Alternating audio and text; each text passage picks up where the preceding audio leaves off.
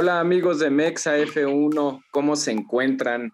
Muy buenos, buenos días. Antes que cualquier cosa y antes que pasar siquiera a, a saludar a, mi compañero de podcast y amigo, ofrecerles una disculpa de antemano por la tardanza que, que, estamos teniendo para este último episodio, que es el más importante, que es el que todos ya están esperando.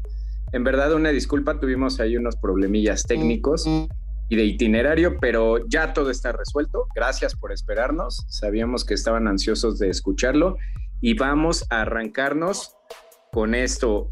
Estamos a día martes y el hype sigue a todo lo que da. Las emociones están a tope y vámonos ya de lleno al tema. Vámonos a saludar a mi buen amigo y compañero de podcast. En esta ocasión, Jimé no nos pudo acompañar por, por cuestiones de, de chamba, pero ¿Qué onda, Mau? Saluda a la banda y de paso dinos si sigues todavía con el hype al mil después de la carrera del domingo. Yo solo te diré, guarda silencio un segundo y en este momento escucharás el Max, Max, Max, Super Max. Güey, sigo, sigo prendido, sigo con todo el, el hype adentro, o sea, no, no, no es... Es ¿no? No sé nada, diré, hola a todos, ¿cómo están? Tenemos nuevo campeón del mundo, bienvenidos y vamos a darle. Vemos campeón, salió humo blanco así como en el cónclave del Vaticano, así fue, habemos campeón. Exacto. Este, antes de meternos de lleno al tema, vamos a tocar, nos vamos a, a agarrar largo y tendido pero únicamente vamos a enfocarnos en tres temas concretos. Antes de meternos de lleno, quiero que me cuentes tus emociones en torno a ¿qué onda, Mau? ¿Cómo? Ya sé que no tú, pero, o sea, que tú seas la voz de todos los aficionados, pero que me digas cómo lo viviste, así, ya me dijiste que estuviste, que te acordaste de cuando eras niño, iban a llegar los reyes eh, al otro día. ¿Qué onda? A ver, suéltate, güey. Es que yo te diría que tal cual, ¿no? O sea, fue un momento de. me agarraste en la pendeja. Este. Pues sí, o sea, yo creo que fue un momento lleno de emoción. Eh, yo creo que te lo dije en el anterior capítulo y también se lo dije con, con Jimé. Era imposible hacer una apuesta. Eh, híjole, no sé, tuvo, tuvo de toda esta carrera en cuestión de emociones, ¿no? Entonces me prendí muchísimo venía desvelado, te decía yo, que tuve ahí un evento en la noche. Dormí muy poco, la verdad. Yo dije, ah, a ver si nada se me pasa, tuve que poner alarma fuerte para despertar. Eh, como muchos, yo creo que también lo hicimos, ¿no? Porque pues, algunos nos vamos de fiesta el sábado o te desvelas porque pues, es sabadito y vale la pena. Pero créeme que aquí yo sí le dije a Sonia, ¿no? Le dije, oye, ¿qué crees? Mañana me despierto tipo cuarto para las siete, ¿no? Y me dijo, güey, tú, tú haz lo que quieras, no me estés molestando. Y pues literal fue de ni siquiera en la pantalla, sino fue directo en la computadora con audífonos puestos y a ver qué pasaba, ¿no? Dije yo, güey, donde empiece a hacer cosas de locura esta, esta carrera, yo literalmente voy a brincar y voy a hacer todo lo que... Voy a intentar no hacerlo, pero estoy seguro que no me voy a poder contener. Y vamos, creo que no, no defraudó la carrera, ¿no? Sí, no, en lo absoluto. Es como te acabo de decir, suena, suena de risa y de chiste, pero sí fue así, en serio. O sea, la emoción de cuando eras niño que decías, mañana llegan los reyes. Y la emoción de que ya quieres que sea eh, el día siguiente. No, mucha emoción, sí. Igual aquí yo, por ejemplo, es lo que te decía ayer que estábamos platicando. Yo me, me desperté y dije, ah, caray, no sonó la alarma. O sea, yo me, me desperté solito, vi y eran seis y cinco de la mañana. No, pues ya no me dormí, ya me vine aquí a la sala a, poner la cafetera, tranquilito. Ah, el sueño se me quitó así como, ¿no? Que ya, tranquilo y relajado, esperando ya nada más las siete en punto para que arrancase la carrera. El corazón a mil, así cuando estaba ya el semáforo en rojo. No, no. Es lo que te iba a decir ¿No te pasó que en esta largada estabas sudando de las manos antes de, o sea, para mí fue recordar el Gran Premio de Bahrein. O sea, así tal cual fue de, ¡ah, ah qué va a pasar, güey! No, o sea, no, no, no estaba yo. Fue así lo mismo. Mal, mal, mal. Te digo, así tal cual, sudando las manos, sudando frío, güey. Dijera el post o el, o el meme, ¿no? Que han pasado en este, que pasaban en, en las redes sociales de mi, mi situación emocional depende de estos dos cabrones. Así está, bro. Sí, sí, literal, ¿eh? O sea, no, no sé, eran muchas cosas de cómo estaba servida la, la, la mesa. Y lo dije en la previa, cuando estábamos los tres, eh, Jime, tú y yo, platicando que decía, espero que Abu Dhabi me rompa la quiniela y rompa las expectativas y que me equivoque y que sea la primera carrera divertida y entretenida en toda su historia de ese circuito. Mau, pareciera, en verdad, eh, en verdad, pareciera que se empeñó la Fórmula 1 y los circuitos en decir, no les vamos a dar una sola carrera aburrida en toda la temporada en verdad, o sea, si ya, si no habíamos aprendido la lección con Francia y con Rusia, llegó a Abu Dhabi y dijo, quítense, güeyes, voy a escribir esta carrera en los libros de la historia de la Fórmula 1 como una carrera histórica. No sé si sea la mejor, ¿Tú, ¿Tú, lo decías, no, no sé si sea la mejor, tal vez no. Hubo cinco carreras mejores, pero los ingredientes estuvieron ahí y la carrera fue muy divertida y muy entretenida, ¿no crees? Justamente lo que te iba a preguntar. ¿Aún sigues creyendo, aún creerías que iba a existir un gran premio malo? La verdad es que mm, para mí no hubo ni uno solo que nos aburriera, ni uno solo. Quitémosle la característica buena y mala, porque habría muchas cosas que se pueden juzgar, ¿no? Que si en algunas fue un carrusel, en algunas otras, pero vamos, creo yo que este cumplió con muchas expectativas que teníamos, ¿no? Ah, ahí yo creo que nos podemos empezar a meter, si quieres, al tema del desempeño de, del actual campeón del mundo. Arráncate, pero ¿qué estás esperando, Mau? Arráncate ya, como dices tú, como gorda en tobogán. Ok, dejemos de ladito un poquito el tema de la coraza, el tema del corazón, el tema de la emoción, el tema de, ah, ¿no? leí muchas, muchas cosas en redes sociales donde decían, es que Max Verstappen demostró a Hamilton lo que podía hacer. No. No, ahí sí creo que hay que ponernos un poquito fríos, ¿no? Vas, vas, vas. Las, las circunstancias al final de la carrera favorecieron a uno de ellos, sí. Para mí, y a lo mejor iban a decir, nah, ¿cómo crees? Pinche chango pendejo. No, no, no sé. Yo puedo decir es, para mí, fue la peor carrera de Max Verstappen de la vuelta número uno a la vuelta número 57, aún con el safety car.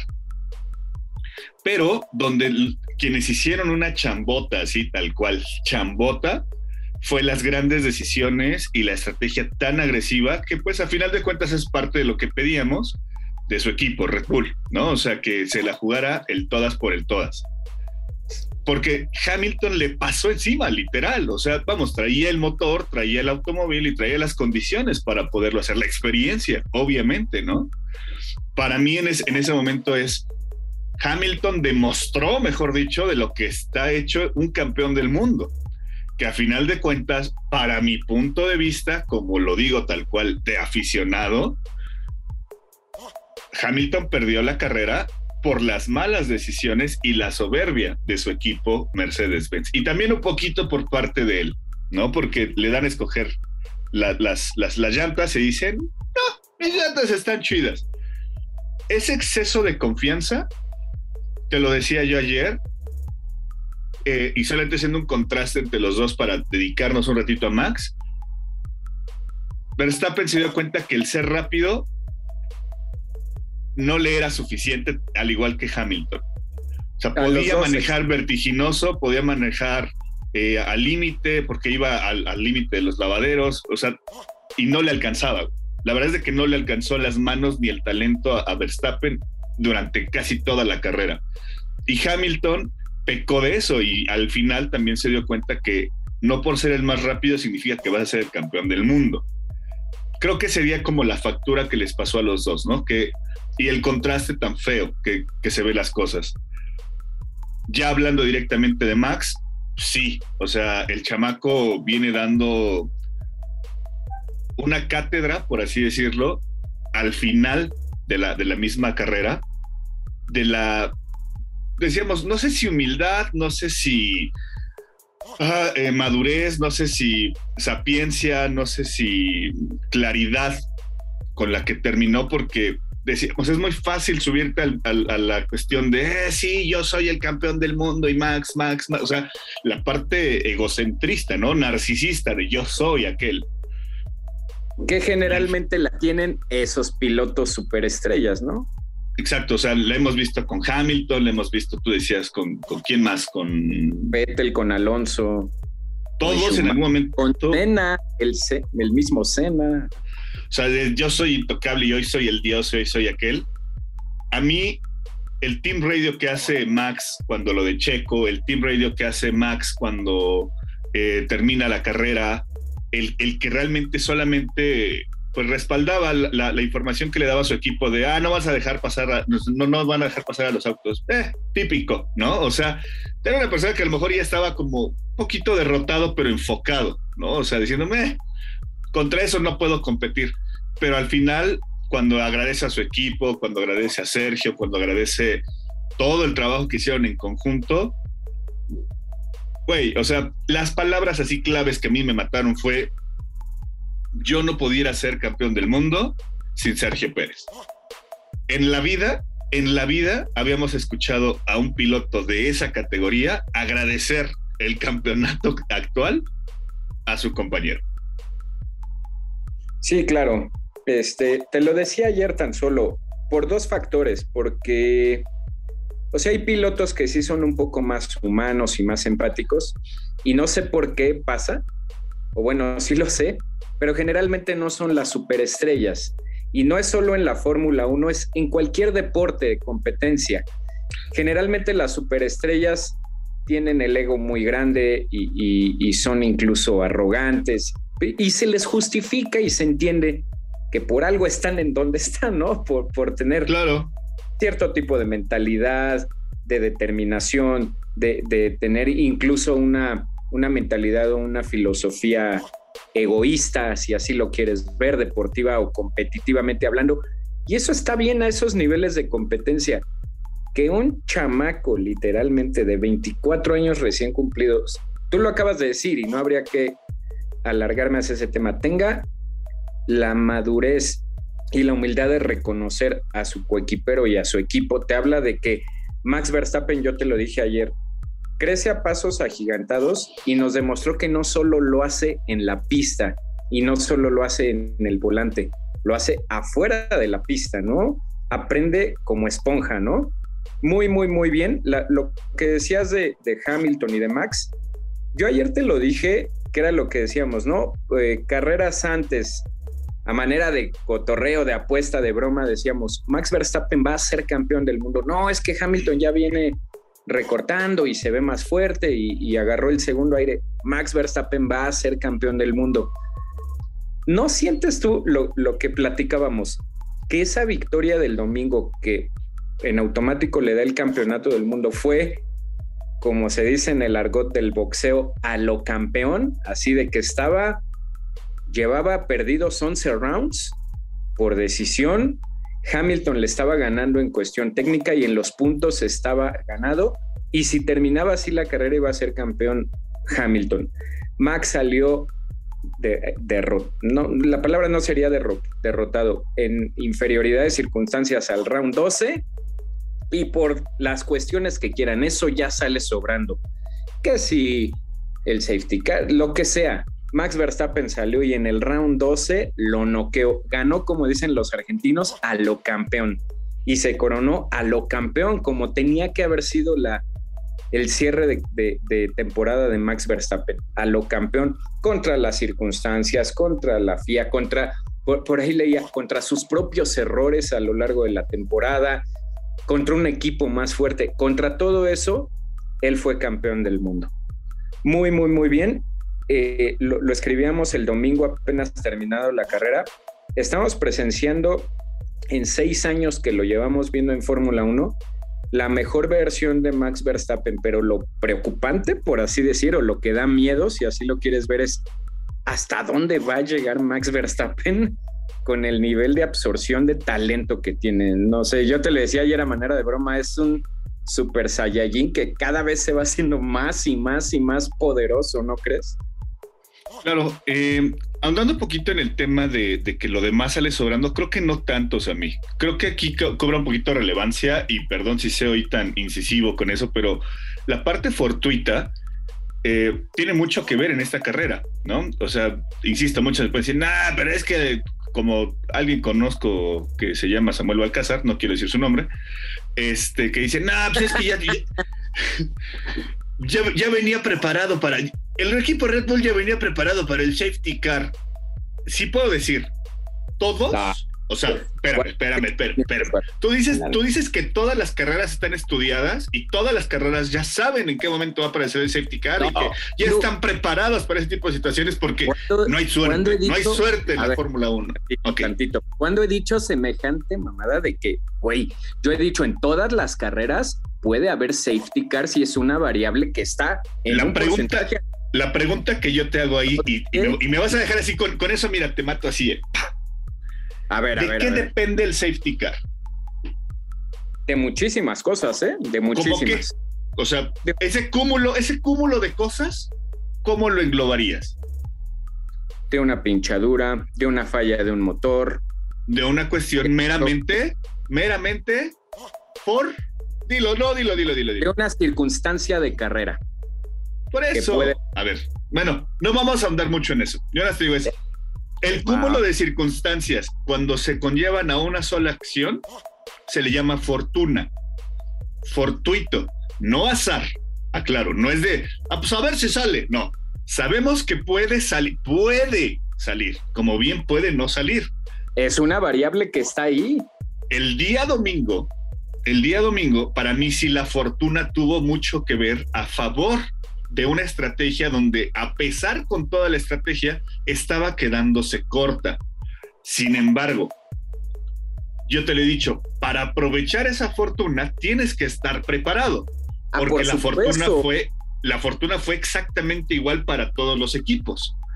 por supuesto, para por lo menos para los dos que estaban adelante era parejo. Los dos pudieron haber entrado a cambiar neumáticos en las últimas. Lo que te va a decir si es buena fortuna o mala fortuna es tu capacidad de decisión ante ello. ¿Estamos? Yo es donde digo es, la fortuna tuvo mucho que ver en esta carrera. Lo dijo Christian Horner, lo pronosticaba mismo Toto Wolf, donde decían, güey, necesitamos un milagro. ¿No? Necesitamos un Hasta en el grupo de MexF1 yo les compartía cuando fue el safety car, así los inundé con el logo de safety car y les mandé la rosa de Guadalupe. Porque literalmente, o sea, Max sintió el aire de la rosa de Guadalupe en la nuca, güey. O sea, él en la vuelta 55 sabía que ya no iba a alcanzar a nadie. O sea, Hamilton estaba en plan grande, traía neumáticos no de sobra, pero sí le alcanzaban por lo menos para mantener el ritmo. Y Max Verstappen con su ritmo jamás lo iba a alcanzar, jamás lo iba a alcanzar. O sea, lo hemos visto. Con, y, no por compararlo, pero con el mismo Sergio Pérez ha estado a una décima, dos décimas, tres ocho décimas de alcanzar al, al, puntero y lo ha dicho también en las, en las transmisiones. Una, cosa, es alcanzar y la otra cosa es pasarlo. Y para pasarlo por lo menos necesitaba 10 vueltas a ese ritmo que traía Max Verstappen adicionales. Y, y, evalúa además cómo hubiera llegado sus neumáticos, o sea, en caso de ponerse atrás de Hamilton, cómo hubieran llegado esos neumáticos y cómo hubiera llegado el motor y la batería del motor, ¿no? O sea, el, carro, el carro hubiera llegado hecho trizas si es que él hubiera, si es que él hubiera logrado ponerse a espaldas de, de Lewis Hamilton, ¿no? Yo creo que, insisto, Max Verstappen tuvo mucha fortuna y aparte tuvo mucha justicia, ¿no? Porque lo veíamos ensuciada su carrera desde la vuelta número uno con esa, con esa maniobra que a mi gusto sí tenía que haber devuelto la posición Lewis Hamilton. Habrá quien dice, no, pero es que, eh, X creo yo que esas decisiones es un cúmulo de decisiones que había tomado mal la FIA durante toda la temporada y que en esta carrera viene y se lava las manos y hace un trabajo, no sé si digno, la neta, pero sí creo que, que muestra un tema diferente hacia, hacia, hacia ambas escuderías, ¿no? Donde se muestra imparcial hasta en algún momento, que no se veía al inicio de la carrera. Creo que todo eso fue lo que hizo que Max Verstappen fuera campeón un cúmulo de situaciones donde de manera fortuita también se le ocurre a Michael Massey el decir a Toto Wolf, ¿te callas, papá? Que el que manda soy yo. Porque es fortuna, güey. O sea, para saber en qué momento Michael Massey iba a hacer ese tipo de, comentarios, no sabías. Eso sí es azar, para que veas. Güey, esa, fíjate que le, eh, eh, apenas en la mañana estaba volviendo a escuchar esos, esos radios de, de Masi y de Toto Wolf. Y creo que lo platicábamos tú y yo, ¿no? Eh, le tiramos todos, todos, así me incluyo, todos los aficionados, seas del bando que seas, seas neutral, seas de Mercedes, seas de Red Bull, seas de quien seas, todos estaban en, al unísono de, que eh, Masi es un maldito y demás. Yo te lo dije ayer, neta, en serio, no quisiera estar en el lugar de Masi así, no quisiera tener su chamba con todo y que ha de ganar un dineral, yo no quisiera tener su trabajo, ¿no? Eso de, te, lo decía ayer de comentario así de metáfora, servir a Dios y al diablo eh, es lo peor yo creo que te puede pasar. Y yo sí veo ese Team Radio de al final de la manera más educada y más cortés decirle casi casi a Toto Wolff, cállate y déjame y ponte a, y ponte a correr y ponte a competir es, es para mí para mí el mensaje que da Michael Massey es, y perdón por la expresión a los que nos están escuchando, de que ya estaba hasta la madre de que toda la temporada fue lo mismo. Algo, algo que comentábamos que yo me quedé pensando incluso también, es muy complicado. Al final vamos a hablar de ese tema si quieres, pero es la primera temporada, la primera en las que los team radios entre el equipo y la dirección se hacen públicos.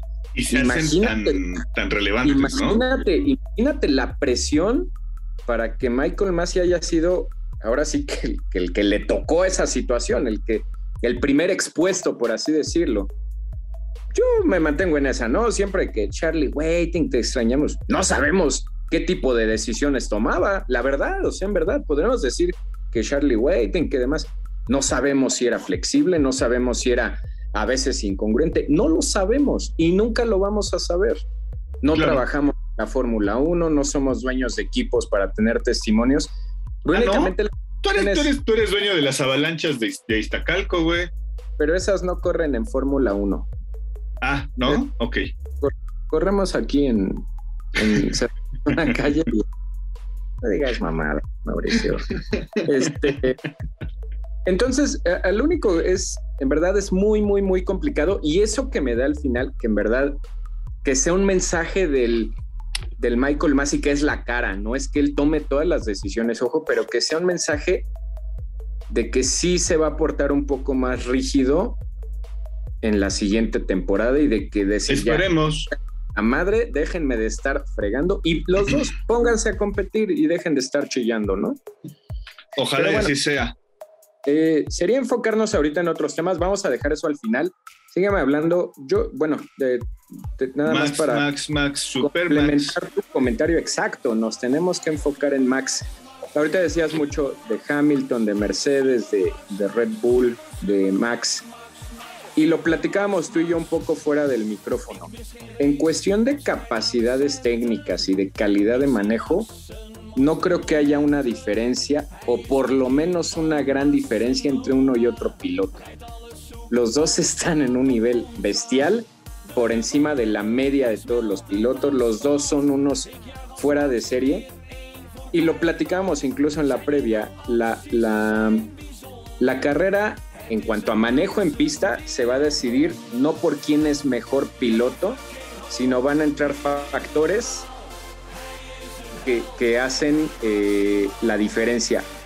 Y sí insisto que independientemente a todo lo que ocurrió, quien sí ganó esa partida fue Max Verstappen. Para mí, a sus 24 años, sí le comió la partida psicológica a Lewis Hamilton, sí le comió el, el saber capitalizar ciertas cosas y era simplemente eso, era, no sé, me encanta en verdad esta temporada porque es resumir que a lo largo de toda la temporada, así sea, me lo decía mi vecino al que tú conoces de aquí, de, que, es, que es fan Mercedes, me lo decía, yo los vi así Pero sí, Max Verstappen, como lo quieras ver, un centímetro, un gramo, lo que sea, sí estuvo arriba de Lewis Hamilton durante, en, en la suma de toda la temporada.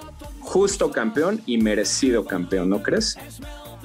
Y a lo mejor y, por el tema psicológico no creo que por, por, ahí haya sido, porque en algún momento también Max se vio superado ahora por, por Hamilton, en por lo menos en estas últimas dos carreras, que se sentía que Max estaba como que perdiendo un poquito la cabeza. Arabia Saudita. Y, por eso mismo Hamilton tiene ahí a Ángela, ¿no? Pero, pero creo, creo que donde se vio, es que para mí, insisto, o sea, Max hizo lo que tenía que hacer en toda la temporada, ¿no? Lo, eh, sus propios errores lo hicieron, lo hicieron, lo hicieron aprender, ¿no? Eh, pasó cuando ganó Checo, que fue Baku, si no me recuerdo. Yo te decía, se veía soberbio, porque ya iba rompiéndole la madre a más no poder a, Lewis Hamilton. Y, e insistió, insistió, insistió, insistió hasta que se chico su madre de allá, ¿no? Ahí abandona. esos, esos 28 puntos, 26 puntos que hubiera ganado en esa carrera, hoy le hacían falta, ¿no? Em, la parte de Silverstone, donde Hamilton como local eh, se veía muy superior a, Max Verstappen y, Con más colmillo. Digo, colmillo, obviamente, ¿no? Entonces ahí también lo, lo o sea, lo bloquea un tanto a Max Verstappen y de, nuevo vuelve a cometer otro error y vuelve a abandonar, ¿no? O sea, creo que los errores de Max Verstappen hicieron que, tuviera esa sapiencia para decir, ok, aquí simplemente lo que voy a hacer es programar mi cabecita, hacer lo que sé hacer, conducir de una manera, o sea, espectacular y, y, no, ni siquiera mesurada, sino dentro de sus cabales, por así decirlo, ¿no? Porque también en Arabia Saudita, en Arabia Saudita lo decías tú, ¿no? Ese afán de humillar y de, demostrar ese poderío que traía con Honda para la última vuelta y lograr la pole position, lo hace estamparse en, el, en el muro y que al final de cuentas arranca tercero, ¿no? Entonces, eh, creo que todo ese cúmulo, al final de cuentas, a Max lo hizo centrarse en esta carrera y donde yo no vi un Max Verstappen desesperado, lo vi un Max Verstappen como Max Verstappen es, ¿no? Manejando al límite, manejando, como tú lo decías, con el cuchillo entre los dientes, ¿no? Jugando un poco con el tema de, de, los adelantamientos que pudo hacer, que solamente hizo un par de adelantamientos, también hay que ser muy francos, ¿no? Le costó muchísimo trabajo Leclerc y, y, vamos, obviamente con Checo, pues ni, ni al caso. Por ahí a, Norris o Richard quién fue a quien, a quien pasó, pero así en dos segundos, pero, pero ni siquiera Leclerc Sainz fue el, con quien estaba peleando ahí Max, que le costó muchísimo trabajo, ¿no? Entonces, insisto, no fue la mejor carrera del neerlandés, pero fue un cúmulo de decir, ok, aquí no tengo que perder la cabeza y lo que te decía, con base a la suerte, al final de cuentas, esa constancia que tuvo de ir manejando tranquilo durante toda la, durante toda la carrera, le, pasa factura y le da esa opción de, de, tener ese campeonato. Hamilton ya ahorita lo hablaremos de él, pero insisto, no creo que se haya entronado en la parte psicológica. Creo que fue más, pues ese, ¿no? Un, tiro del tú a tú, al final, rueda a rueda, donde vimos que Honda tenía necesidad de tener un Mercedes enfrente con las llantas desgastadas para poder competirle a ese misil que traía Lewis Hamilton, ¿no? Entonces, yo te diría, simplemente Max hizo lo que supo hacer durante la temporada, aprender de sus errores y no y no darse por vencido a pesar de que todas las circunstancias se le, se, le veían que venían en contra de él, ¿no? Sí, la, la verdad es que eh, para cerrar ya el tema Max Verstappen y hablar brevemente de Lewis Hamilton, eh, sí es eso. Alonso lo dijo y sabemos que la Fórmula 1 no, ningún deporte y ninguna competencia es, es de meritocracia ni de, ni de, ni de merecimiento.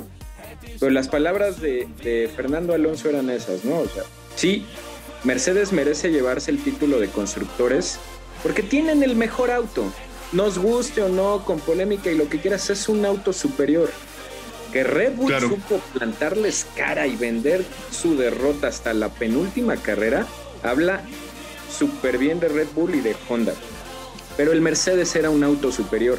Y lo decía él, pero el Mundial de Pilotos se lo merece llevar Max Verstappen porque Max Verstappen ha sido un mejor piloto durante toda la temporada. me, encanta porque está, volviendo a ese tema tal vez de lo que dice Alonso de Justicia, este cierre de temporada hace justicia a eso, a que ganó el mejor, ganó el que tenía que haber ganado. En el último, en la última vuelta, eh, con un milagro, lo que sea, como el nombre que le quieran poner, ganó. Ganó porque merecía en verdad tener ese campeonato del mundo, porque fue, como decimos, por un gramo, por un centímetro, por una pestaña, o sea, por una mínima diferencia, fue mejor a Lewis Hamilton. De Lewis Hamilton, eh, pues, pues, ¿qué tienes que decir, Mau? De Lewis Hamilton, yo te diría, y creo que también lo platicábamos ayer, eh, Lewis Hamilton también hizo todo bien, ¿no? Eh, hasta con sus movimientos de repente sucios o colmilludos, los hizo bien. Al final de cuentas, lo tenían peleando por el campeonato en la última carrera cuando hasta Silverstone parecía que ya estaba definido ese campeonato, ¿no? Eh, tuvo una segunda parte de la temporada muy buena, la verdad, o sea, creo que el equipo trabajó en su momento una puesta a punto de manera eh, formidable para poderle dar un misil, tal cual, así un misil. Un, a mí Mercedes me sorprende con la capacidad que tiene de hacer motores. Simplemente hizo lo que tenía que hacer Lewis Hamilton. Y al final le pasa factura, ¿no? Le pasa factura un poquito la soberbia y un poquito el tema de... ¿Cómo te diré? Es que hay, dos partes de la carrera en donde él se siente superior a Max porque ya lo trae pues realmente atrás y se da cuenta cuando le dicen ¿cuánto tiempo te, me va a alcanzar Max? Eh, pues calculamos que en 17 vueltas pues, tiene que hacer 8 de... No pasa nada. Y quedaban 10 vueltas en ese momento. Exacto.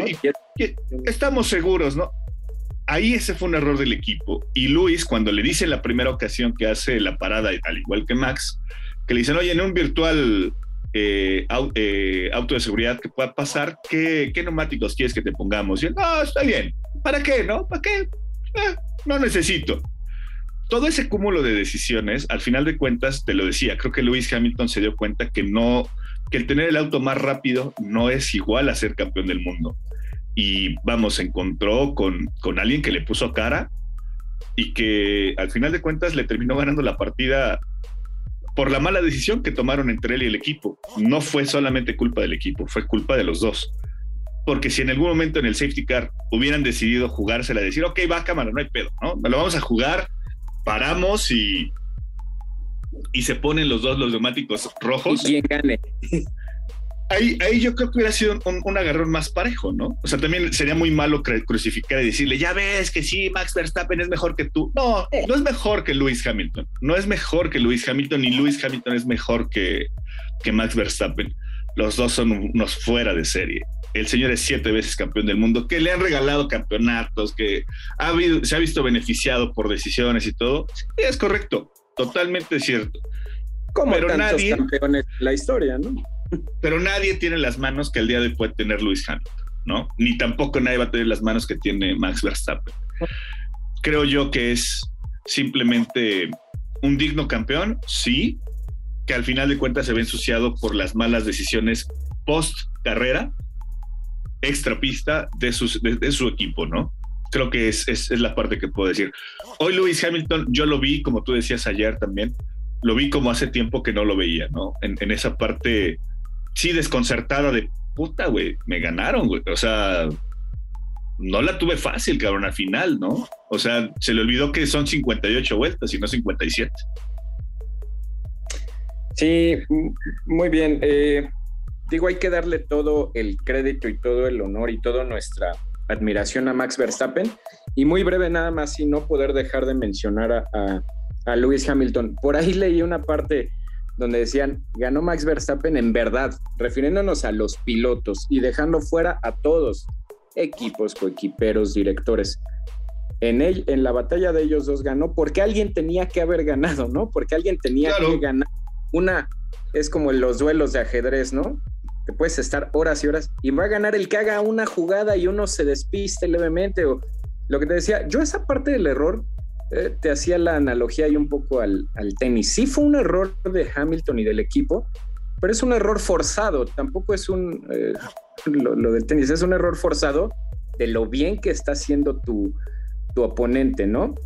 Eh, Luis Hamilton tiene que aprender mucho, por ahí veía así que decía, no, y, se bajó haciendo, la, lectura debe ser muy clara, se bajó haciendo berrinche y que no llegaba al, parque, ¿no? Que ya ahora lo hacen ahí en el circuito y demás. Pues también hay que entenderlo, o sea, suena hasta chistoso si quieres, al señor ya se le había olvidado perder un campeonato del mundo contra un competidor, o sea, no sabía lo que era eso. Y como buen competidor, como tantos, como a Cena, eh, que es el ejemplo más claro de ese tipo de pilotos, no le gusta perder. O sea, él decía, a mí no me gusta, así sean canicas, sea futbolito, no me gusta ser el segundo lugar.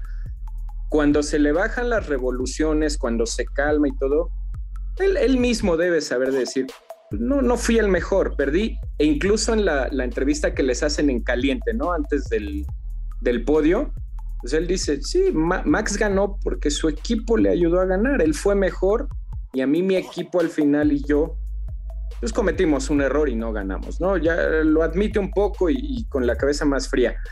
Yo te lo decía ayer nada más para resumir lo de Lewis Hamilton. Nunca, nunca, nunca. Eh, tú decías hace tiempo que yo, yo, yo lo cambiaría y yo en lo personal diría, nunca le había visto una temporada como esta e irónicamente es la mejor temporada que le he visto a Luis Hamilton, incluso más competitiva y más peleada que la de Nico Rosberg. O sea, en la de, Nico Rosberg incluso no lo vi tan, tan, tan excelentemente bien en su manejo y aún así que no le alcanzara en muchas ocasiones. Eh, como te lo decía ayer y creo que coincidíamos los dos, el decir esta temporada tuvo el mejor auto, sí, el Mercedes fue el mejor auto de la temporada, pero en muchos pasajes concretos, Red Bull era superior, infinitamente superior, y con todo y eso Hamilton supo eh, sacar el menor de los daños en esas situaciones. Es simplemente eso. Me gustó el Hamilton que vi este domingo y así es como lo quiero ver, gane o pierda. Así es como quieres ver a un, a un fuera de serie y a un ya histórico como él peleando y gane o pierda, peleando al máximo y exigiéndose al máximo de sus capacidades, que tal vez incluso a él ya hasta se le había olvidado lo que era competir con un, con un verdadero rival de peso. Creo que ahí es donde cambia totalmente la, dinámica de Hamilton. Solamente mencionarte eso, ¿no? Y, y, ya para cerrarlo también es, recordemos, y tú lo estás diciendo algo, es perder el campeonato del mundo, es a lo que te dedicas. Es tu única profesión que has tenido en los últimos. Exacto, es tu objetivo. Y ahí tú estabas peleando por esa, esa posición a la última vuelta y te das cuenta que te la gana, pues obviamente vas a entrar en shock, ¿no? Es, no es de que, ah, bueno, perdí, bueno, ni modo, tengo otra temporada, no pasa nada, ¿no? O sea, es, güey, trabajé un año directo para esto y un poco más, seguramente, y lo pierdes. Es obviamente que no vas a estar con la mejor cara, ni mucho menos. Podemos juzgarlo, sí, podemos calificarlo de mal perdedor también, puede ser, porque te decía yo es más el tema extrapista, pero no, o sea, no olvidemos de que pues al final de cuentas es un campeón del mundo que está perdiendo su único objetivo que tenía en todo el año, ¿no? Que era ganar el campeonato del mundo. El sentirte derrotado, pues no es lo más, lo más este, agradable que puedas tener como, como sentimiento después de, de ejercer tus labores. Em, yo solamente te diría, creo que cambia un poquito la dinámica porque hasta en el Gran Premio de Arabia, cuando le preguntaban a Hamilton en ese en ese tiquitaca que traía para desconcertar un poquito a Max Verstappen y es donde le pasa factura ahora y es donde dice, puta, güey, se tuvo que tragar sus palabras, ¿no? Porque le dicen, ¿es, el campeonato más peleado. No, no, no, yo estoy acostumbrado a esto. No, no, no, por favor, o sea, pues sí, hemos estado al límite, pero no, está controlado.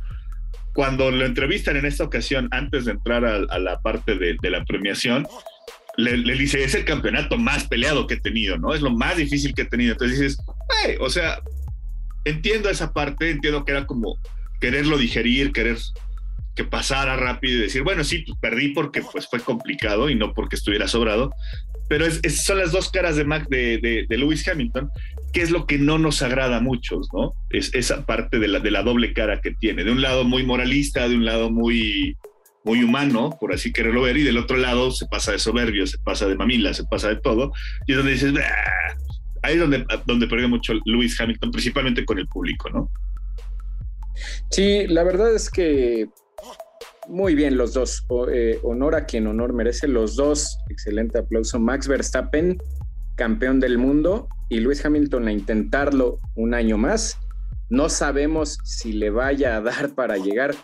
Tú, tú estabas hablando ahorita de su única meta y su única ambición. Su única ambición ahorita ya es llegar a ese octavo título y convertirse en el amo y señor de la Fórmula 1. No sé si le vaya a dar, no sé si sí le dé, no sé si ese octavo título vaya a llegar, pero así es como lo queremos seguir viendo, ¿no?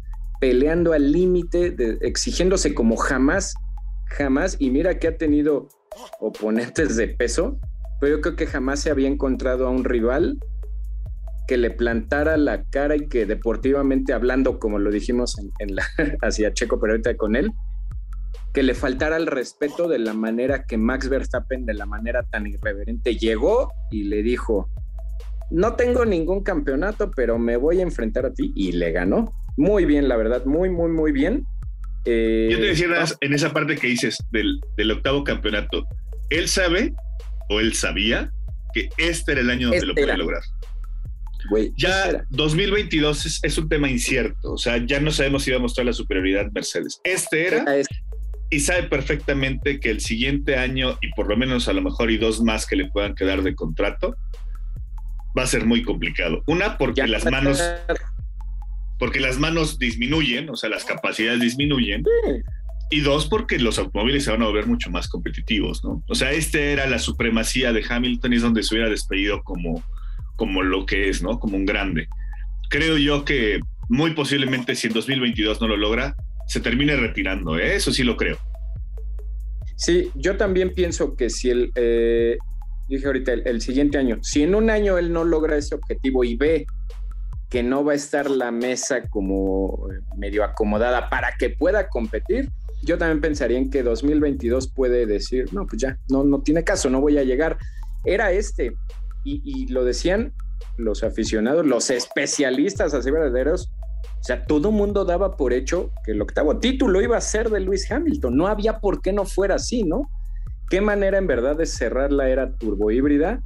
Pero bueno, vamos a, cerrar el tema campeonato y el tema de los dos protagonistas que fueron. Y antes de pasar al tema checo, vamos a hacerle ahí un espacio muy, muy, muy, muy breve al tercer lugar del podio que fue Carlos Sainz. Háblame de, de, la carrera de Carlos Sainz, Mau no quiero que me des un resumen de toda la temporada, pero ¿qué, te ejemplifica ese podio y ese tercer lugar del, madrileño? Simplemente que se merece el estar en Ferrari, se merece que le den esa, e, ese protagonismo, más que a, o sea, que, no tengan una, predisposición de que Leclerc es, como dices tú, el predestinato. Eh, creo que es eso, ¿no? Creo que eh, a mí me encantó la carrera de, Carlos Sainz, fue constante, fue, fue simplemente el resumen de toda su temporada, ¿no? Una persona que se dedicó a manejar, que a pesar de que no trae el, automóvil con, mejores capacidades, hasta dentro de su propia escudería, les roba el, quinto lugar del, campeonato de, pilotos a dos, a, dos enanos y dos chavillos que vienen con una potencia impresionante, ¿no? Como lo es Lando Norris y con, bueno, tu, tu, nene consentido Lando Norris y al, y, al, y al queridísimo Charles Leclerc. Entonces creo que creo que está demostrando simplemente que está hecho también para grandes cosas. Ojalá, ojalá y se le den, porque a mí se me hace, insisto, una especie de pues sí, escuela chiquito, pero también escuela como tipo Alan Prost. Una persona cerebral, ¿no? Cerebral, cerebral, cerebral. Y se me hace, o sea, simplemente se lo merecía. Yo te, decía, ¿no? En, en, el capítulo anterior, yo lo pronosticaba en un cuarto lugar, que estuve así, así, así, así de pegarle totalmente al podio. O sea, el único podio que iba a atinarle, güey, iba a ser el de la última, el de la última eh, campaña, pero bueno, ni hablar. Y, el pinche checo, y el pinche checo te rompió la quiniela, güey. Sí, caray, ese, eh, digo, pero me, da muchísimo gusto, me da muchísimo gusto ver a Carlos Sainz ahí arriba. Y en verdad, eh, muchísimo gusto por, por, la, por la banda de España que, que apoya a Carlos Sainz porque se merece totalmente ese tercer lugar y se merece tener ese, ese quinto lugar de, el resto de, los equipos, de, los pilotos, ¿no? Sí, sí, la verdad es que como lo platicamos ayer, eh, me lo decía la vez pasada en el, episodio que me decía, sí es cierto, es verdad ese comentario, me, me decía a mí, ese comentario de que haces de que es un piloto infravalorado. Cuando pusimos eso en las redes, mucha gente se enojaba porque no entendió el, contexto de decir es un piloto infravalorado, lo tomaron como que lo estábamos diciendo de una manera despectiva, pero no, o sea, en verdad no me retracto de lo que dije, porque incluso Carlos Sainz es infravalorado por los españoles, por los mismos españoles, no digo todos, sino generalizo, pero incluso dentro de España, todo gira en torno por y para un piloto como Fernando Alonso. Y si es, ah, sí es cierto, y tenemos otro piloto, sí es cierto, Carlos Sainz. Carlos Sainz es un poco ahorita que decías un chequito, y, te voy a decir por qué sí es un chequito. Porque los pilotos como Sainz o como Checo generalmente por su forma de manejo, por sus cualidades, por sus capacidades, no suelen ser pilotos mediáticos, no suelen ser pilotos que, se roben las portadas, que estén como las imágenes de las marcas. No, no lo es. Y si te das cuenta, la, la, carrera de Carlos siempre ha sido así, de un perfil eh, bajón, medio. Pero, o sea, lo, lo que hizo en verdad, así de la manera discreta como lo hace Sergio Pérez, es ser el mejor del resto. Ese puesto así que tantos dos o tres temporadas lo tuvo Sergio, hoy lo tiene Carlos Sainz, que tú bien lo dices, ¿no? El mejor del resto, ¿no? Después de los cuatro que por, por default tienen que estar ocupando las cuatro primeras posiciones, ahí está él como el mejor del resto, comiéndole la partida a dos jóvenes con ganas de comerse el mundo, como Charles Leclerc, que es la estrella de Ferrari, y como Lando Norris. Nada más ya para, para brincar, en verdad, aplausos, aplausos al madrileño y la cifra que, te platicaba ayer que es impresionante. Es el primer piloto en la historia de Ferrari que en su primer, en su primer temporada este, tenga el 100% de efectividad en cuanto a carreras terminadas. Es impresionante, en verdad. 22 de 22 efectividad al 100% y 20 de 22 carreras en los puntos. Una, eh, ahora sí, como lo dice él, ¿no? Es el ejemplo claro de su apodo, ¿no? El Smooth Operator, que ahora ya lo cambió, él es Smooth, smooth Fucking Operator, pero en verdad ¿eh? es así, es un Smooth Operator el güey, ¿no? Impresionante lo, de, lo del Chili, Carlos Sainz. En gran, en gran parte Ferrari le debe ese, que es el tercer lugar, ¿no? del, del campeonato de constructores en gran parte se lo deben a, Carlos Sainz y eso hay que reconocerlo y, y ahora sí que pésele a quien le pese. Carlos Sainz llegó a Ferrari y no diría yo nada más para quedarse, sino que llegó para, para mantener a un equipo en, una muy buena posición. Me queda claro que le van a dar mucha posición a Charles Leclerc, que posiblemente en 2022 le van a dar la, opción para competir con, por el campeonato del mundo, pero creo que Carlos Sainz llegó ahí para, para eso, para simplemente mantenerlos, mantenerlos en un muy buen ritmo, ¿no? Ojalá, ojalá le dieran la oportunidad a, Carlos Sainz, me encantaría verlo eso. Sí, nada más para terminar ya, rematar eso y cambiar de tema. Creo que ahí encajan perfectamente las palabras que te dijo Sonia de Luis Hamilton, ¿no? Que hemos dicho de Checo, que mucha gente también se enoja cuando decimos eso, pero es la verdad. Con Carlos Sainz es el ejemplo claro. Carlos Sainz demuestra que no basta ser un piloto rápido. Carlos Sainz no es rápido, no es el piloto más rápido de la parrilla como no lo es Checo, pero ellos demuestran que no hay que ser rápidos, que hay otras cosas que te llevan a la victoria y que te hacen capitalizar un triunfo, ¿no? Claro, pero bueno, totalmente de acuerdo. Vámonos ahora sí, Mau, relámete los bigotes, frótate las manos porque el viejo sabroso. ¿Qué pedo con Checo Pérez, Mau. ¿Qué pedo? Voy a intentar quitar un poquito la bandera. Me voy a intentar quitar un poquito la gorra. Traigo puesta de Sergio Pérez y te diré. No hay mejores palabras como que las que recibió por parte de su equipo, ¿no? Es una leyenda, es un animal. Oh, Checo is a legend. Absolute animal. Pudiéramos crucificar al mexicano durante toda su temporada. Que no se adaptó, que tenía que estar peleando por el tercer lugar con Valtteri Bottas. Te pedí una desgracia. Exactamente, eh, eh, le iba a decir así tal cual, ¿no? Me acordé perfectamente de Martinoli diciendo, tantas veces te pedí, tantas veces te lloré, ¿no? te pedí una, desgraciado, y hoy, ¡ay, chica madre! No, en verdad, que qué bárbaro. O sea, em, demostró de lo que puede hacer, ¿no? Demostró de lo que puede hacer estando en un muy buen automóvil, de trayendo el ritmo que, se necesitaba, y creo que eso lo mostró desde las calificaciones, ¿no? Em, lo, vi relajado, eso es muy cierto también, lo vi relajado en el tema donde él sabía que iba a ser un, factor fundamental en la definición del título para Max, ya que él ya no podía poder ayudar para, para el, campeonato de constructores. Me queda un poquito el gusanito de decir, puta, güey, si no, si no hubiera abandonado en, Arabia, creo que pudo haber peleado por ese tercer lugar y por el campeonato de constructores sin ningún problema. Pero bueno, eh, emocionado, mil, contento, 3000, extasiado y, queriéndole pedir un hijo, sí, también, 4000, ¿no? O sea, en verdad, güey, créeme que Sergio Pérez simplemente hoy es, y lo te decía yo que lo veíamos en las redes sociales, ¿no? En verdad me encanta que, que así como le han tirado mucho hate, hoy la publicación que, tuviste y que, que, pusimos en las redes sociales eh, apenas, que en verdad que chapó, mi queridísimo Samuel, en verdad que expresaste lo que todo mundo teníamos como aficionados.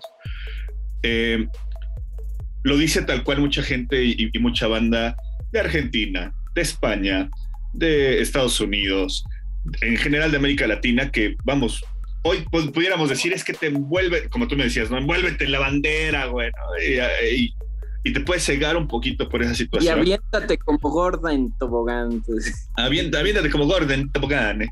No, yo creo que esa parte del reconocimiento que tiene por mucha banda de América Latina y eso que son nosotros realmente capturamos el menos del 0.0001% de lo que puede haber de tráfico en Internet, el que digan, güey, estamos ante posiblemente el mejor latinoamericano en en la época moderna de la Fórmula 1 y en verdad jugándome eh, un poquito contra, obviamente guardando ciertas proporciones, con obviamente Fangio, con, con Senna, con Pablo Montoya, eh, diríamos en la época moderna, ¿no? Hoy realmente no hay un latinoamericano que nos pueda representar a tanta banda y que sea un, personaje tan mediático sin tener las posibilidades de, gestionar y de poder competir por el campeonato del mundo. A mí me dejó simplemente extasiado esta carrera. Insisto, vuelvo a sudar de las manos. Ya vi la carrera N número de veces, repitiendo de la vuelta 19 a la 21, porque en verdad todos queríamos ver eso y todos lo hemos visto durante esta temporada, ¿no? Carajo, Checo Pérez hazme un hijo. Eh, mira, Mau, en verdad no es exageración, o sea, todo el mundo sabe que no. Podríamos estar aquí tú y yo, porque somos los del micrófono, pero en verdad eh, representando a tanta pensamiento y tanta opinión de, de, tanto aficionado, podríamos estar tres horas, en verdad, derritiéndonos en alabanzas y halagos fundamentados y objetivos para Sergio Pérez. En verdad, yo, lo resumiría con un comentario que, vi ayer que nos hicieron ahí en las redes. En verdad me gustó mucho porque ejemplificaba, decía, qué bonito es y qué padre se siente que haber visto la posiblemente la mejor temporada en la historia de la Fórmula 1, el mejor cierre sin duda, lo dice todo mundo, aficionados, periodistas, especialistas, el mejor cierre ya. Ese sí es lo de la temporada podría entrar ahí con otras, pero el cierre es el mejor. Qué padre se siente que sucedió eso el domingo, que fue una carrera y un cierre histórico, que vimos enfrentarse a los dos mejores pilotos de esta generación. Qué padre que vimos a dos equipos tan poderosos, los que han dominado la última década la Fórmula 1. Qué padre todo eso. Y que uno de los protagonistas que intervienen en todo eso es Sergio Pérez. En verdad, o sea, si a mí hace un año, en verdad un año, me hubieran dicho eso, yo no lo hubiera creído y no lo hubiera siquiera imaginado, porque pues hace un año ni siquiera sabíamos si Sergio Pérez iba a estar en, Red Bull o siquiera si fuera a tener... Sí, iba a tener un equipo, exacto. Así es. O sea, ya dejemos Red Bull. En verdad estaba muy latente la opción de que Sergio Pérez por lo menos un año sabático se aventara. Yo no lo hubiera eh, creído. Te lo decía ayer, eh, desde que llevamos viendo a Sergio en la Fórmula 1 en el 2011, hemos estado pidiendo como diferente tipo de cositas y todas se han ido cumpliendo. Decíamos que, Sergio llegue a la Fórmula 1 primero, cuando estaban ahí las negociaciones en verdad y estaba, y, Sergio llegó, por feo que se escuche, prácticamente de rebote a la Fórmula 1 porque se abrió una ventana y entonces le dijeron, órale, vas, métete. Primero fue eso, luego decir, por lo menos que Sergio puede estar ahí peleando puntos y demás, nos dimos inmediatamente cuenta de que Sergio iba a llevar ese Sauber al límite.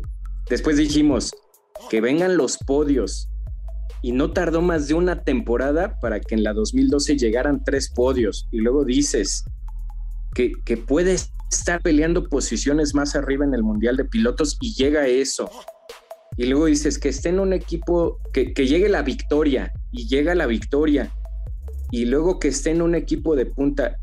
Y yo te lo dije ayer y, y creo que allí coincidimos todos. Lo que todos soñábamos era decir, ojalá algún día podamos ver a Sergio peleando con los de allá arriba, con esos monstruos, con esos Hamilton, esos Fettels, esos los que están peleando el título. Ojalá algún día podamos ver a Sergio ahí en esa pelea, en medio de esa trifulca. Hoy si bien Sergio Pérez no peleó el campeonato del mundo y no era aspirante a ello, en verdad qué padre se siente que él con un contendiente al título, no una, ni dos, ni tres carreras, por lo menos tú, tú tenías ahí la lista, siete u ocho carreras, tuvo enfrentamientos directos, así directos, con es justo lo que te iba a decir. Resumir eso, nada más para terminar, qué, qué, qué fregón en verdad que uno más de los deseos que yo tenía como aficionado era, que un día se agarre a fregadazos con el güey que está peleando el campeonato. Tal vez mi, siguiente deseo sería él también peleando el campeonato. Hoy sería mucho pedir y no me interesa eso. Yo me quedo con el decir al heptacampeón, al numéricamente hablando mejor de la historia, se lo encontró varias veces en la pista con objetivos claros y si bien salió airoso en la mayoría de las ocasiones Hamilton, porque esa era la naturaleza de lo que estaban peleando. Checo Pérez logró el objetivo de pelearlo y pelearlo y pelearlo. Repito, te voy a decir, la naturaleza, la naturaleza de la pelea, pero el objetivo que era frenarlo, obstruirlo, evitar que llegase a Max Verstappen en todas, en el 100% de las peleas que tuvieron, Sergio Pérez las, este, las capitalizó con el resultado que tenía que hacer. Justamente lo que te iba a decir, creo yo, y la verdad me van a crucificar algunos, seguramente. Checo Pérez le tomó la medida a Lewis Hamilton. Ah. Así tal cual. Para mí lo domó de alguna manera. Y, ayer te daba el resumen, ¿no? Mónaco, Max gana, Checo Pérez es un overcut para que Hamilton no pueda adelantar y se quede en sexto lugar Hamilton. Importante la labor de, Sergio Pérez. En Baku, decíamos, no lo dejó pasar en toda la carrera. ¿Fueron cuántas vueltas? ¿20, 30 carreras? 20, 20, 30 vueltas que le dio el tema de que no pudo pasarlo. Y en la relanzada, después de que, de que Max pierde el automóvil por la, por la ponchadura, arrancan le gana un poco la posición Hamilton y termina yendo hacia el 16 lugar con Sergio Pérez ganándolo, quitándole prácticamente, por así llamarlo, 28 puntos, 26 puntos valiosísimos. En Francia, evita que entre a Pitts y Max pueda adelantarlo y ganar la carrera. Silverstone le quita el punto de la vuelta rápida. Pudiéramos decir que, pues es una nada, ¿no? Pero al día de hoy no había existido, por lo menos en esta temporada, en la pasada, donde tuviera esa, esa, esa equivalencia, donde, bueno, ok, si ya no ganó Max, por lo menos que podamos robarle un puntito, no lo pueden hacer ni con Albon, ni tampoco en su momento con, con Richardo, porque pues, estaban en otro ritmo, ¿no? Pero él le quitó un puntito bien importante. Turquía se defiende y lo deja en quinto lugar. Max se queda en segundo. Estados Unidos hace que entre antes Hamilton a Pitts para evitar un undercut y termina ganando Max. México hace que Hamilton se cuide de él y en vez de, alcanzar a Max, pues termina ganando Max y pues ahí se aventaron una pelea un poquito fuerte, ¿no? Eh, Brasil, punto de vuelta rápida. Abu Dhabi, lo decíamos, 10 segundos, y ahí es donde nos podemos soltar ahorita, ¿no? Díganme si es que realmente con este tipo de, relevancias dentro de la carrera, Sergio Pérez no le ayudó a, Red Bull y a Max Verstappen a lograr ese tan anhelado campeonato de, pilotos que traen ahora. Lo decíamos ayer ahí en, el post que, subimos a Facebook. Este es el lugar, en verdad, Red Bull es el lugar donde tiene que estar Sergio Pérez, ¿no? Un equipo de élite mundial, el segundo equipo más poderoso actualmente de la Fórmula 1. Ahí es, ahí es el lugar que tiene que ocupar Sergio. Eh, ¿Cómo viste eso? Vámonos un poco a las emociones de cómo lo viviste. Lo que me decías de cómo fuiste viendo los intervalos y qué, esa, esa metáfora que decías de, de que cómo te imaginaste a Checo cuando escuché el Team Ray ahorita en la mañana y fue eh, que el ingeniero primero le dice, traes a Luis a 10 segundos. A 10 segundos. Porque algo que no había visto, que Checo le dice, ok, luego lo traes a 9 y Checo le pregunta, ok, ¿y Max a cuánto viene? 7 segundos. Yo me lo imagino, descríbelo, Mau, por favor. es que te decía yo que cuando lo empecé a ver, em, es que sí, sí, es que me acuerdo perfectamente y nada más me vuela la cabeza otra vez, ¿no? Que le, dicen a Checo, porque te decía yo ayer, para mí Sergio Pérez bajó el, rendimiento para poder gestionar un poco neumáticos y poder hacerle frente al misil que traía Lewis Hamilton, ¿no? Cuando le dicen ya lo traes a seis y te va a alcanzar, este, ya está cerquita, se, me ocurre hasta ahorita haciendo otra, otra pequeña analogía cuando la, la película de Freddy Krueger, ¿no? Uno, dos, cierra la puerta, tres, cuatro, ¿no? Cuando dicen Freddy ya está aquí, a mí se me, se me simuló, me, pensó la cabeza en ese momento que Sergio Pérez cuando ve, cuando lo ve en los espejos dice, déjate venir, perra, ¿no? Bring it on. Tráete para acá y vamos a agarrarnos a chingados. A ver, a ver, vamos a ver este qué pasa, ¿no? Creo yo que estaba focalizado al mil a poder hacer esa defensa pareciera al inicio, y en verdad que fue lo que más me emocionó, porque Lewis Hamilton venía sobrado. Y más, la verdad es de que yo no he visto esa declaración de, Hamilton que dicen que, que cuando decía, si ves a Sergio Pérez atrás de ti, significa que es porque traen un auto muy rápido. Para mí se me hace eso desprestigiar las manos del piloto y solamente darle la opción al, automóvil. Pero con la clase que le dio la defensa y la forma en la que, se que lo hizo Sergio Pérez, puta, güey, o sea, yo brinqué en la cama, dije, ¡a huevo! Así, así, dale, perro, ¿no? En verdad que me, me, me, me transporté a, a, simplemente ver una, literal, o sea, una defensa de un, de un Senna y un Prost, así, no hay más. Pure Racing. Pura, pura carrera, ¿no? Y, más cuando todavía Hamilton le dice, oh, sí, son maniobras muy peligrosas, ¿no? Y hasta en la transmisión dice, nada, güey. Nada, güey. O sea, Ah, ahí sí es parte del calor ahí, o sea, todos los pilotos lo hacen, pero no, lo, de Sergio en verdad, yo, a ver, quiero que me digas algo, Mau, ¿qué hubieras hecho? Eh, tú, sabes que a mí me, me caga andar de hubieras, pero aquí es mame, ¿qué hubieras hecho en verdad? Porque te voy a decir algo y ahorita te pregunto, yo ya al final, cuando por fin Hamilton, después de que Checo hizo lo suyo, ya por fin Hamilton lo rebasa y sacan la, toma en panorámico, viendo hacia el fondo de la recta y está Hamilton pasando a, Checo, pero viene Max y tú dices, puta, ¿de dónde salió Max Verstappen? O sea, venía ocho segundos. Respóndeme algo, Mau. Quiero que seas la voz de todos. ¿qué hubieras hecho si lo hubiera aguantado otro poquito más y Max Verstappen se hubiera metido a esa pelea ya de ah, Me vuelvo loco, güey. O sea, literalmente lo dijiste tú. O sea, pago todo y me voy a dormir y digo, ya, güey, valió la pena toda la, bendita La emoción y. Quien, sea campeón, me vale madre. Ya vi lo que quería ver, ¿no? O sea, puta, güey.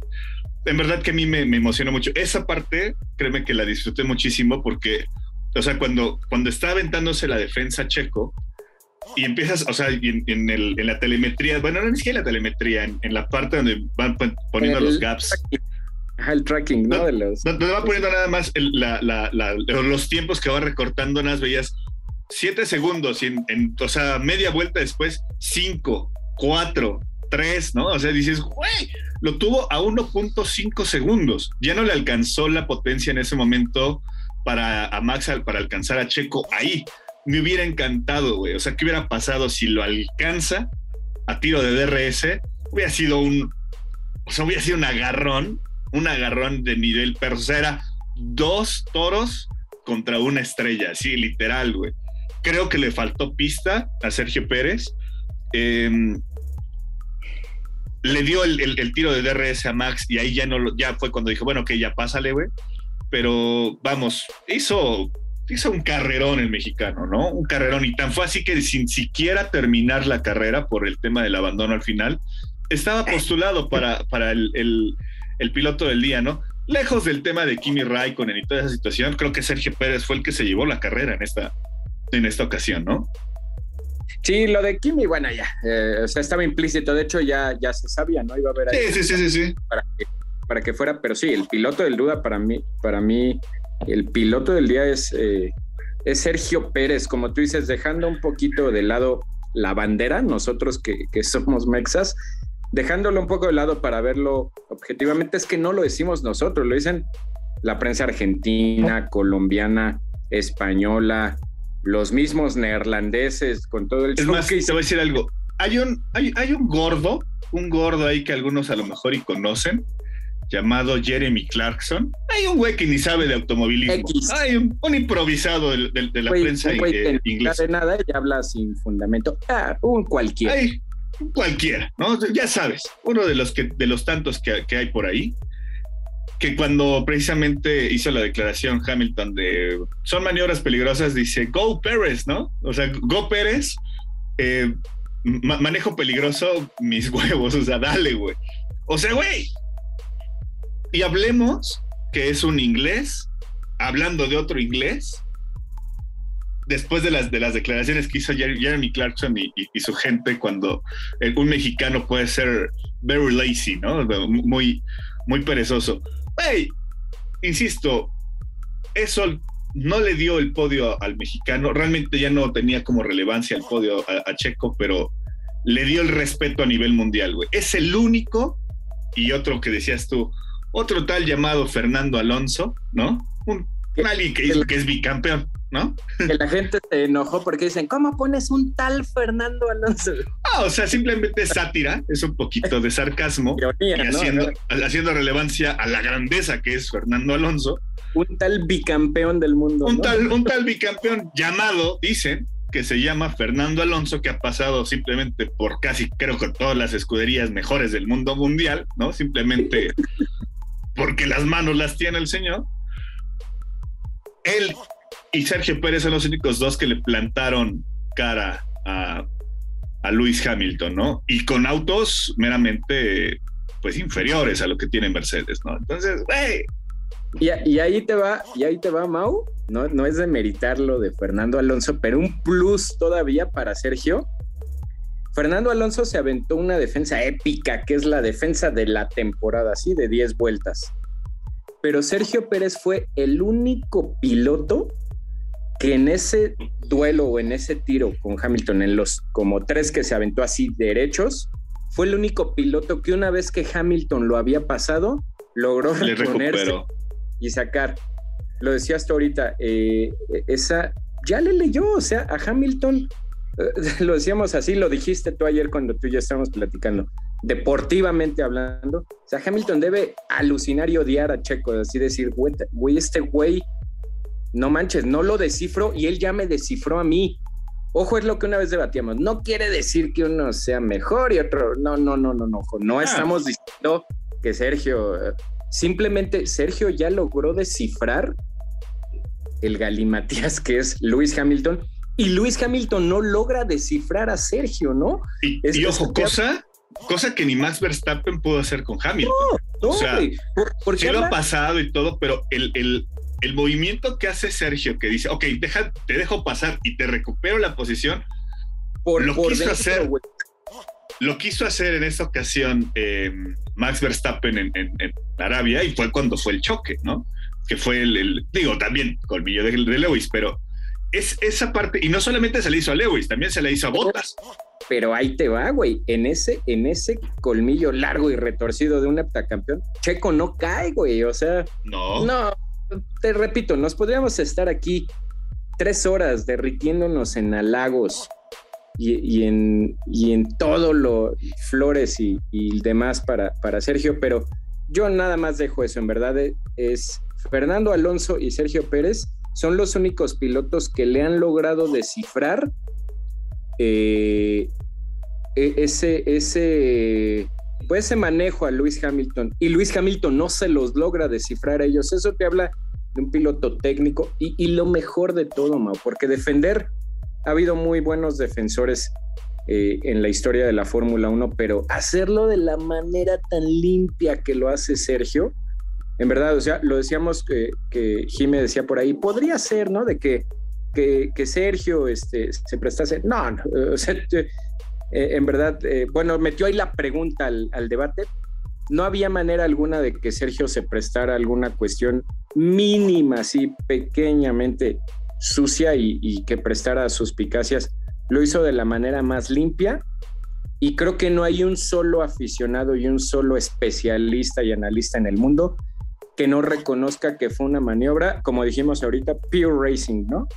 impresionante en verdad lo de Sergio Pérez. Y, esto, no sé si estés de acuerdo con toda la, cifra que diste ahorita. Creo que la, maniobra que se aventó en, en, Abu Dhabi y la defensa que se aventó es la cereza al pastel que capitaliza para lo que fue traído, por lo menos esta temporada, la 2021, para lo que fue traído a Red Bull. Lo, lo, lo capitaliza de la manera más más, más tangible posible, ¿no? Sí, sí, sí, no, digo, ya sería el... Ya, o sea, tal cual. Es que ya, ya me quedo hasta sin palabras. Ya sería demasiado el, estarle engordando la, la pimienta al guiso. Eh, totalmente de acuerdo. O sea, Sergio Pérez, aparte que se volvió un personaje mediático en el nivel Latinoamérica, por todo el tema de, del merchandising y, todo lo que tiene con Red Bull, hoy está demostrando, y créeme que yo, te, yo me aseguraría, casi te diría, que con esto firmó su contrato del 2023. Me estoy aventurando, me estoy aventurando, pero yo sí creo que con esto Red Bull se dio cuenta de que Sergio Pérez es quien necesitan al día de hoy en ese, en ese monoplaza. Y se sacaron la lotería con Sergio, así neta, en serio. Pero bueno, Así es. Eh, tú lo acabas de decir, ya no. ¿Cómo, fue? ¿No engordarle más la pimienta al caldo? La, pimienta al guiso. ya sabes esas frases domingueras que me aviento, amigo. Sí, y vámonos ya al último tema, ya para cerrar, que va a ser el más polémico, el más calientito, ya para cerrar esto y, e, e ir dejando los otros temas ya a lo largo de estos días. ¿Qué onda con la FIA, Masi, Mercedes, las apelaciones? ¿No crees tú que... Me, arranco yo un poquito y te doy el enganche. Es triste y es lamentable que tengan que estar terminando así su gloriosa era híbrida, los de Mercedes? Te pregunto. Ya, me arranco. Patético. Así, la palabra es patético. Creo que el hacer ese tipo de, de movimientos. Lo decíamos en el capítulo anterior, ojalá y no se defina por el tema de la mesa. Y algún ex jefe en algún momento me dijo, lo que no defendiste como hombre, no lo quieras pelear como, como cobarde. Exacto, ¿no? Entonces, te ganaron, güey. O sea, te ganaron. Literal. Hamilton sí hizo dos, tres movimientos medio sucios ahí en la carrera, pero al final de cuentas es parte de lo que le permiten, ¿no? La parte donde se frena prácticamente y casi, casi hace que se pase Max, pero era una forma de desconcentrarlo y es válido, güey. O sea, es válido. Claro, claro. Em, pero no por eso significa que ya, ya por eso debes de ganar el campeonato del mundo, güey. Cuando también lo hiciste tú N número de veces, ¿no? Cuando no respetaste banderas amarillas, cuando no te penalizaron en Arabia Saudita por una doble bandera amarilla, por tener incidentes con Mazepin, por tener incidentes con, con, con, otros, o sea, no puedes pelear ese tipo de cosas, güey, te ves mal, ¿no? O sea, si no lo defendiste en la pista, güey, ya, o sea, te ganaron la partida. Patética la forma en la que, en, la que sale Toto Wolf y no, Mikey, no, that is, is unacceptable, ¿no? O sea, güey, o sea, en verdad, para mí Toto Wolf en esta temporada perdió todo, todo el, toda la imagen que yo tenía de una persona líder y una persona capacitada para poder ser frente de, un equipo como lo es Mercedes. Para mí, el, perdió totalmente eso conmigo, ¿no? igual y le vale madre, ¿no? Pero.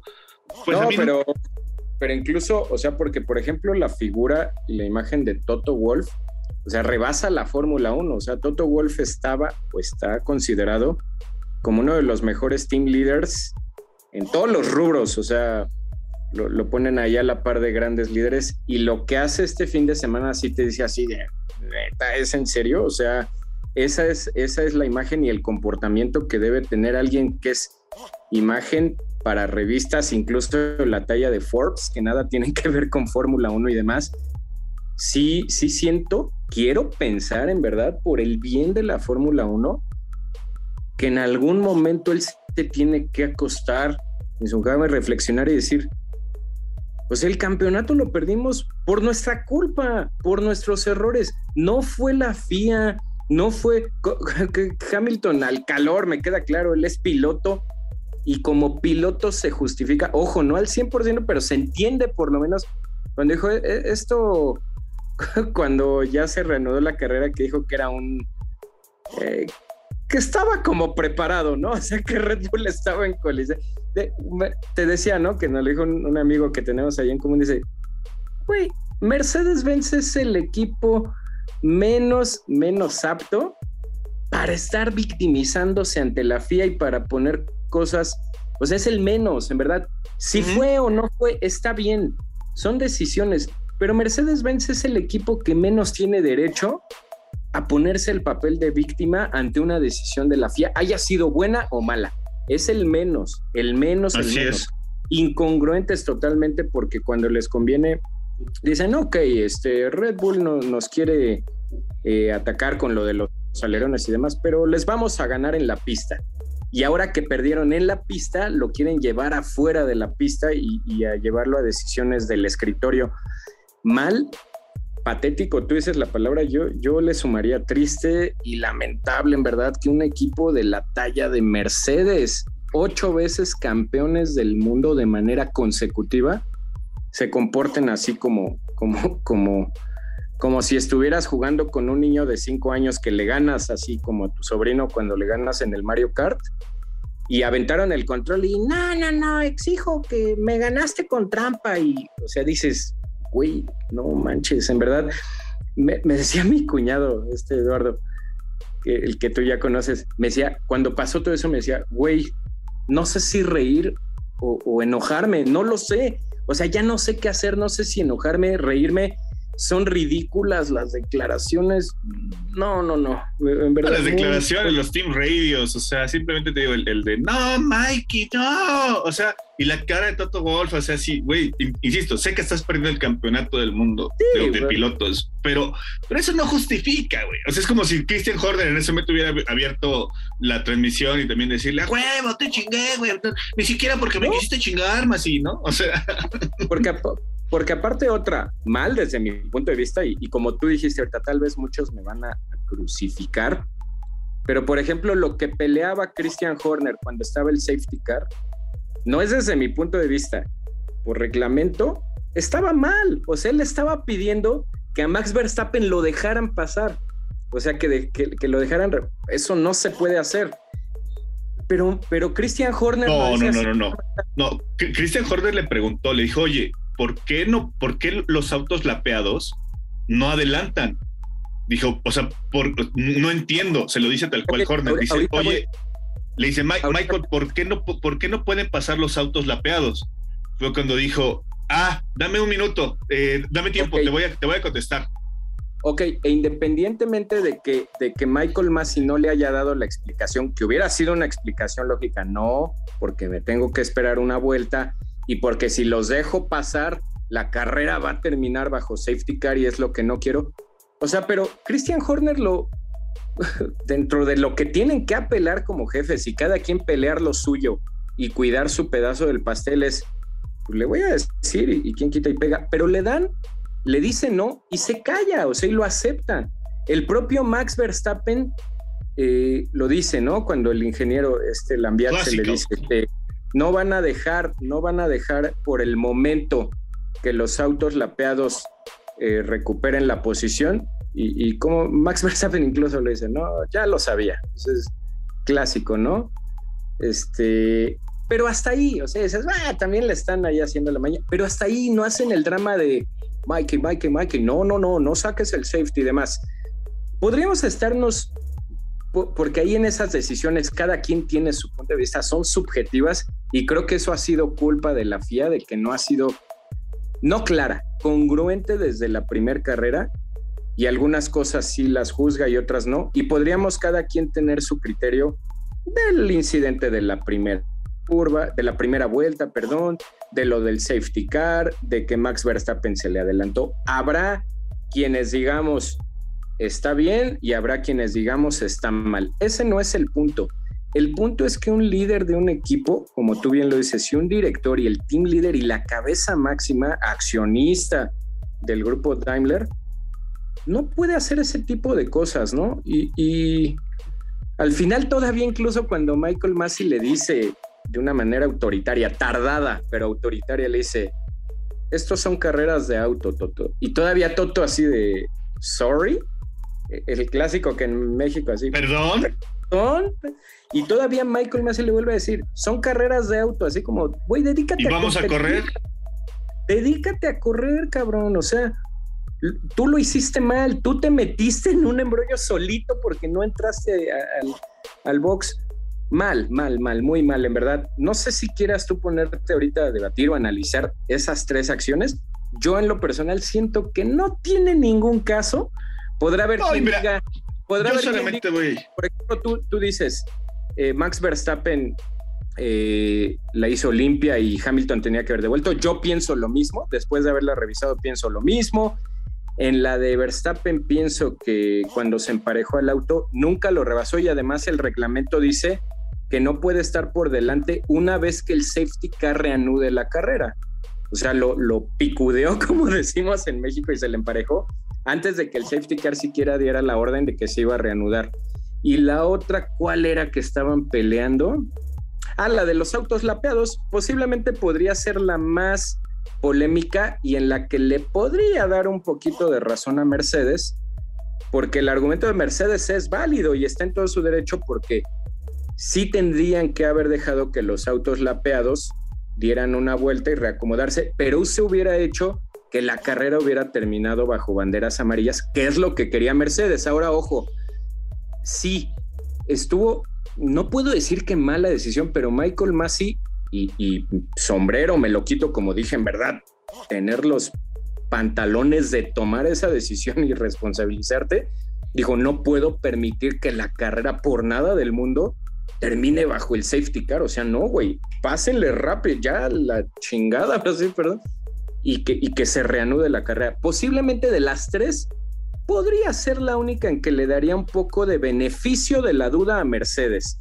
Sin embargo. Tampoco, güey, porque el reglamento te dice lo mismo. Espérame, no fue factor para que, para que ellos perdieran el, el título de pilotos. No fue factor, ¿eh?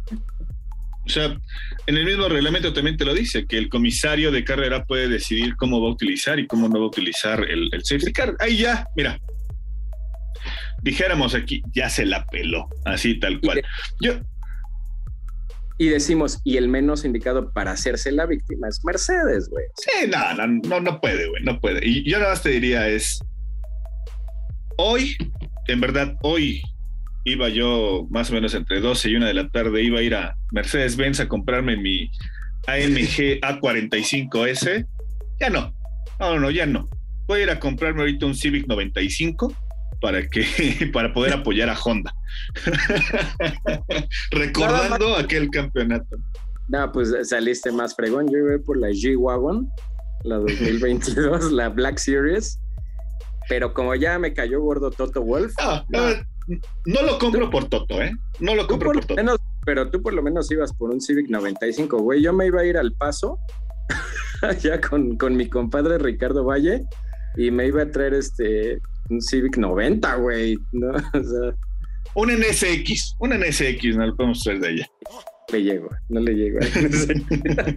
oh, un NSX, un 90 y algo, 97, 98, te va a salir como unos 3, 4 mil dólares más o menos. Sí, sí, pero si ya te lo levantas aquí. pero bueno, ya dejemos de hacerle tanto a la jalada. Disfrutando ese gran premio y solamente aclarando, decíamos, el, automóvil de Sergio Pérez fue retirado del, Gran Premio de, Abu Dhabi porque dicen que el asiento no pudo soportar el peso de tremendos huevots que se le vieron al, competir con Lewis Hamilton, ¿no? Entonces, por eso iba arrastrando, por eso iba, por eso acaba tantas chispas en ese momento el, el auto de, de este de Sergio Pérez y el de, y el de Hamilton no lo retiraron, pero también detectaron un sobrepeso porque se cagó al encontrarse con Sergio Pérez en ese nivel. Literal. Mau, ya estamos a punto de despedirnos. Nada más, eh, rápidamente voy a dar las, gracias. Con este episodio cerramos todas las, las, las post Gran Premio. Iniciamos esta aventura tú y yo allá en, ¿qué fue Bahrein, no? La primera. Y pues ya muchas cosas han cambiado. Eh, muy, muy, muy, muy, agradecidos en verdad con toda la familia Mexa que se ha unido en Facebook, en WhatsApp, en Instagram, en las plataformas de podcast. Eh, toda la gente que se ha unido a este, a este grupo, en verdad, muchas gracias. Lo iniciamos ahí nada más como de, de, hobby y en verdad muy agradecido. Cerramos con esto oficialmente los los episodios de los, de los grandes premios, pero vienen todavía especiales, vienen por ahí una sorpresita que estamos planeando y muchas, muchas cosas más, ¿no? En verdad. Te, te va a haber cambios de nuevo, banda. Va a haber de nuevo cambios, ahí tenemos que analizar varias cosillas. Ya casi somos 2.500 personas en, en Facebook, en verdad que superó nuestra expectativa. Lo hemos hecho siempre, siempre, siempre con la necesidad y con la, pues, con la necesidad de platicar y de pasarla chido un ratito en verdad les agradecemos este, esta casi una hora, me parece que nos llevamos ya platicando. Sabíamos que iba a ser largo, sabíamos que muchos lo pedían. Ojalá y cubra, cubra sus, necesidades y sus, y sus anhelos de escucharnos un ratito más. En verdad, muchas gracias, banda. Em, vienen muchas cositas nuevas todavía. Ojalá y también les gusten. Em, no nos despedimos por el momento, solamente decimos gracias por esta temporada con nosotros. Y también gracias a Jime, que no pudo estar el día de hoy también aquí con nosotros, que también se, agregó en estos últimos capítulos. Pero este, vienen, vienen buenos cambios y vienen buenas cosas por ahí. Ok, pues sin más, vamos a despedirnos, Mau. Esto fue Mexa F1. Y nos vemos en la parrilla de salida. Bye. We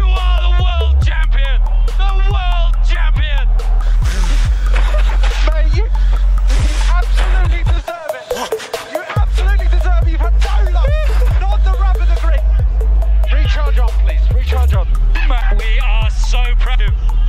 Oh, guys. I love you so much. you have driven like a champion all year. You deserve that. We needed a bit of luck. You got it.